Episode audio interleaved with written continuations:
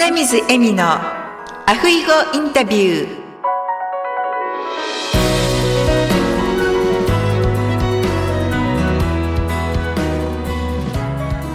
アロハアロハ就活エッセンシャル。ハワイカイルワ在住のライフスタイリスト花水恵美です。本日は茨城在住の松永ひろ子さんをゲストに迎えしております。ひろこさん、こんにちは。こんにちは、えみさん。今日はどうぞよろしくお願いいたします。よろしくお願いいたします。では、ひろこさん、まず自己紹介の方をお願いいたします。はい、ありがとうございます。松永ひろ子と申します。茨城県のつくば市で、つくばひよこ助産院と言いまして、出張のみですね。お産もやらなくて、建物もないんですけれども、お産後のママさんのもとに授乳相談ですとか、育児相談に乗るといったスタイルの助産院をやっております。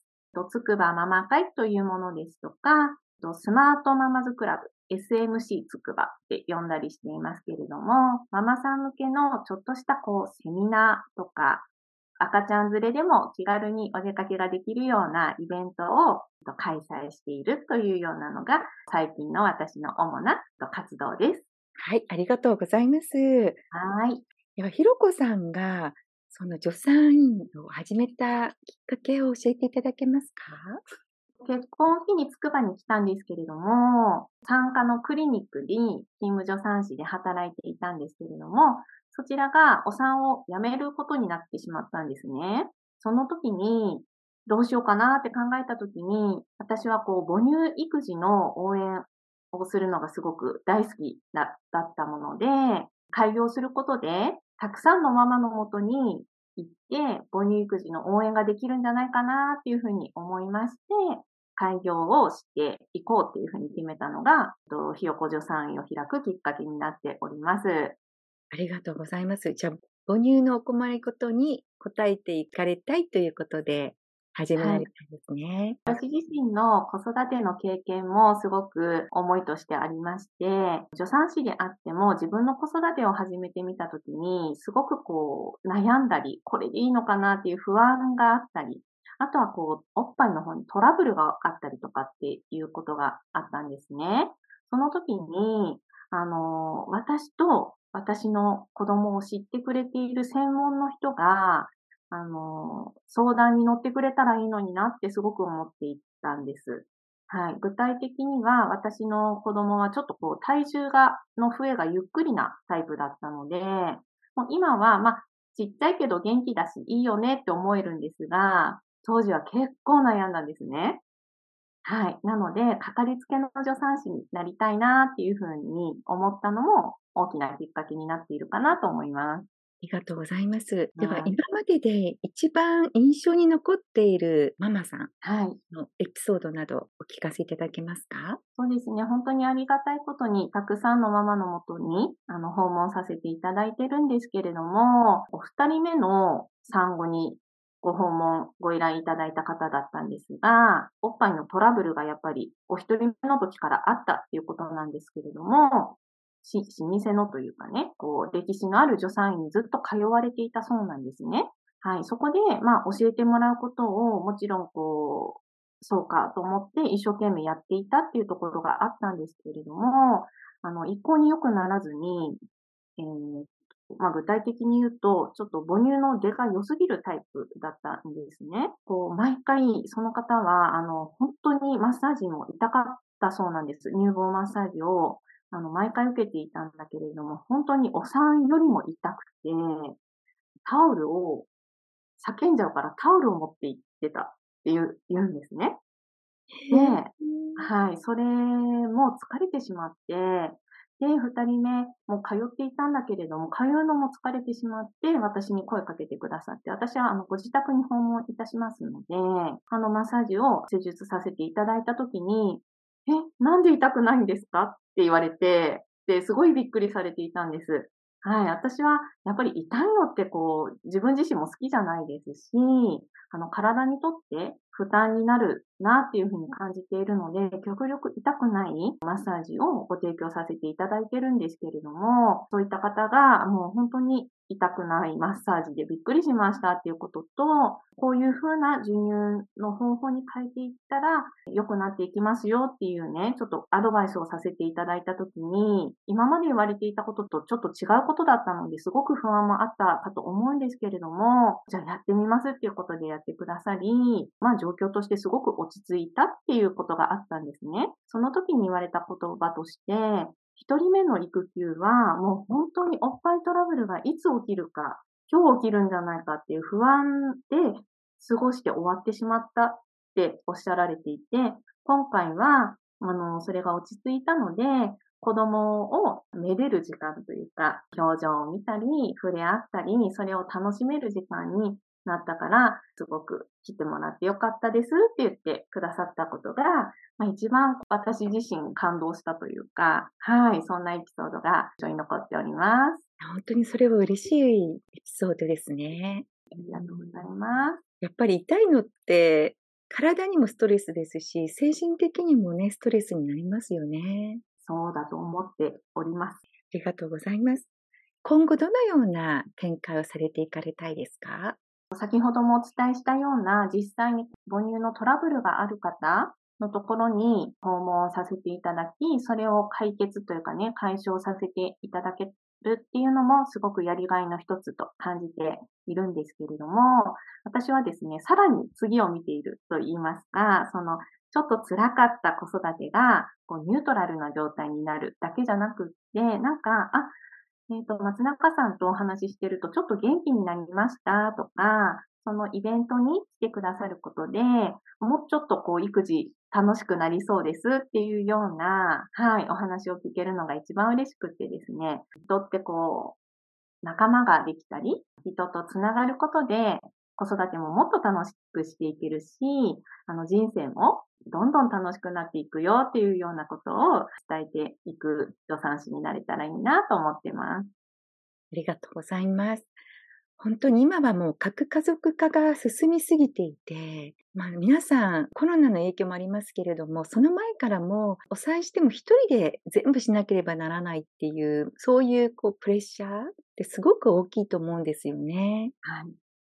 で、何かあっても誰に相談していいかわからないっていうのが本当にあって、育児がノイローゼ。はい。育児ノイローゼだとか、あとは産後うつみたいなのもすごく増えてきているっていうようなね、やはりコロナ禍の影響もあるのかなと思うんですが、そういうところは確かにありますね。そんな中、ひろこさんが明るくですね、ママさんたちにご相談に乗ったりとか、で、いろんな仲間の皆さんとお話できたり、悩みを相談したり、アドバイス受けたりとかっていうことができると、育児も楽しくなっていきますよね。はい。そういう存在になりたいなと思っております。はい。ありがとうございます。では、ひろこさんの座右の銘を教えていただけますか？座右の銘はね、一期一会。一期一会、はい。はい。ですね。本当に、エミさんとの出会いもそうですし、これだけ人がたくさんいる中で、出会えるのって本当に奇跡だなというふうに思うんですね。ご縁いただけることって本当に当たり前じゃないですし、出会い一つを大切にしていける人になりたいなと思っております。ありがとうございます。本当に私もこうやって日本とハワイと離れているにもかかわらず、ことみさんの方からですね、ひろこさんをご紹介いただけて、そして本当に素敵なつながりになってですね、ずっとこれからもお付き合いさせていただけたらなと思っております。よろしくお願いします。まあ、こちらこそです。よろしくお願いします。は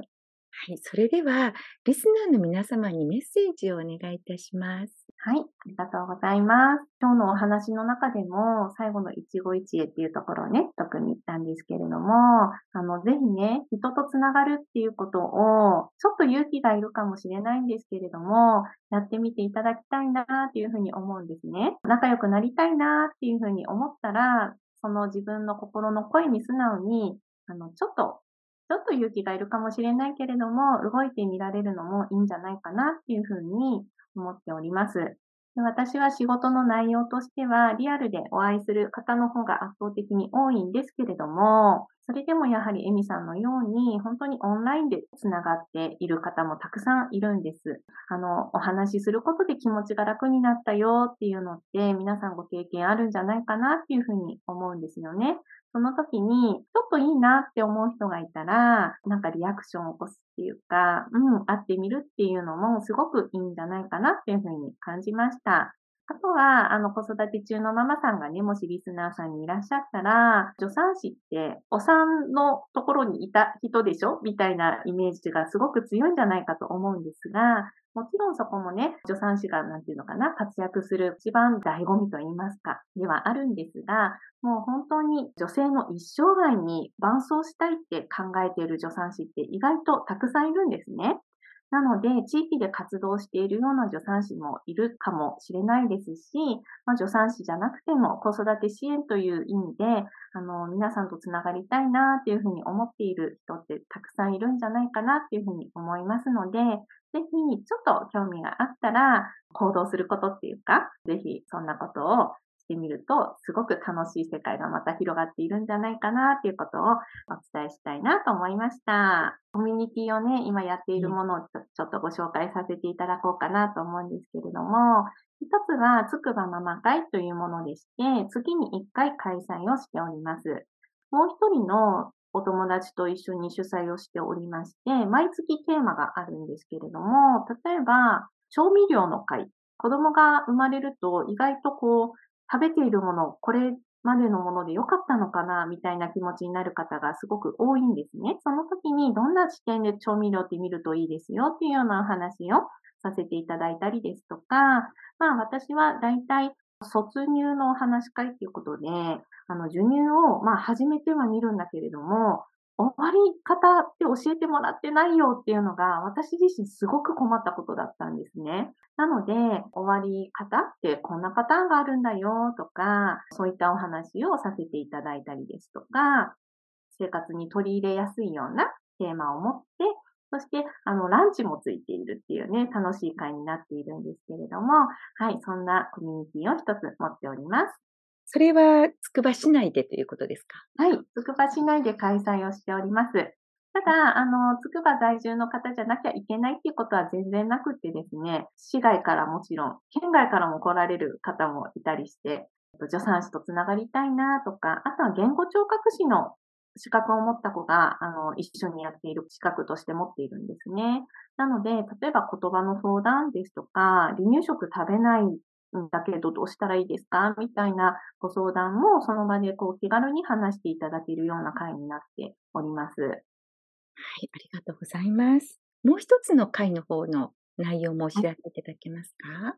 はい。もう一つがですね、スマートママズクラブつくばというものになります。SMC つくばって呼んだりもしてるんですけれども、こちらはエミさんもね、あの、また繋がっていただいている石橋美希さんっていう方が、あの、お話をしてくださるものになっているんですけれども、より深く学ぶ、時間としても2時間っていうね、結構しっかりお勉強みたいな感じの、あの、会なんですけれども、例えばコミュニケーションですとか、あとは年始に開催することが多いのは、ビジョンボードと言いまして、こう、なりたい自分をイメージして、こう、画像をね、いろんなところから探してきて、作るビジョンボードっていうものがあるんですが、そういうものをどういう基準で作るといいよっていうようなお話を聞かせてもらったりっていうような、はい、よりさらに人生を良くしていきたいっていうふうにあの考えてのままにおすすめをさせてもらっているコミュニティがございます。こちらも私がリアル開催が好きなので、あの、実際に集まっての会になっておりまして、2ヶ月に1回なんですけれども、実はですね、あの、ののれん分けといいますか、いろいろありまして、SMC の埼玉もあったりですとか、こちらはオンラインでね、聞くことができたりもしますので、あとは夜の部ということで、ワーキングマザー向けに開催をしているものがオンラインでの展開になっておりますので、それこそやはり海外在住の方でもご参加いただくことも結構ありますね。イタリアとかね、はい、ありますね。そうなんですね。はい。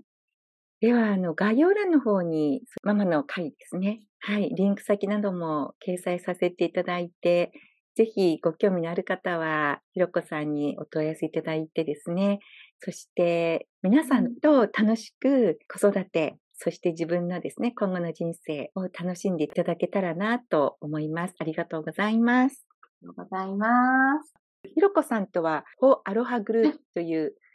大切な仲間というグループを私どもで立ち上げて、そしてエッセンシャル掲示板っていうところにもですね、はい、皆さんでお役に立つ情報など掲載していきますので、今後ともよろしくお願いいたします。こちらこそです。ありがとうございます。あの、前回の集まりも本当に私びっくりしたんです。素敵な人に、のお知り合いってみんななんでこんなに素敵なんだろうっていうことを本当にね、衝撃でした。皆さんが素敵すぎて。ね、本当にびっくりしました。いや、もうひろこさんも素敵で、本当にありがとうございます。ありがとうございます。それではまた、ズーム越しにお会いできる、はい。はい、本当に応援いただいてありがとうございました。とうございました。アフイホー。アフイホー。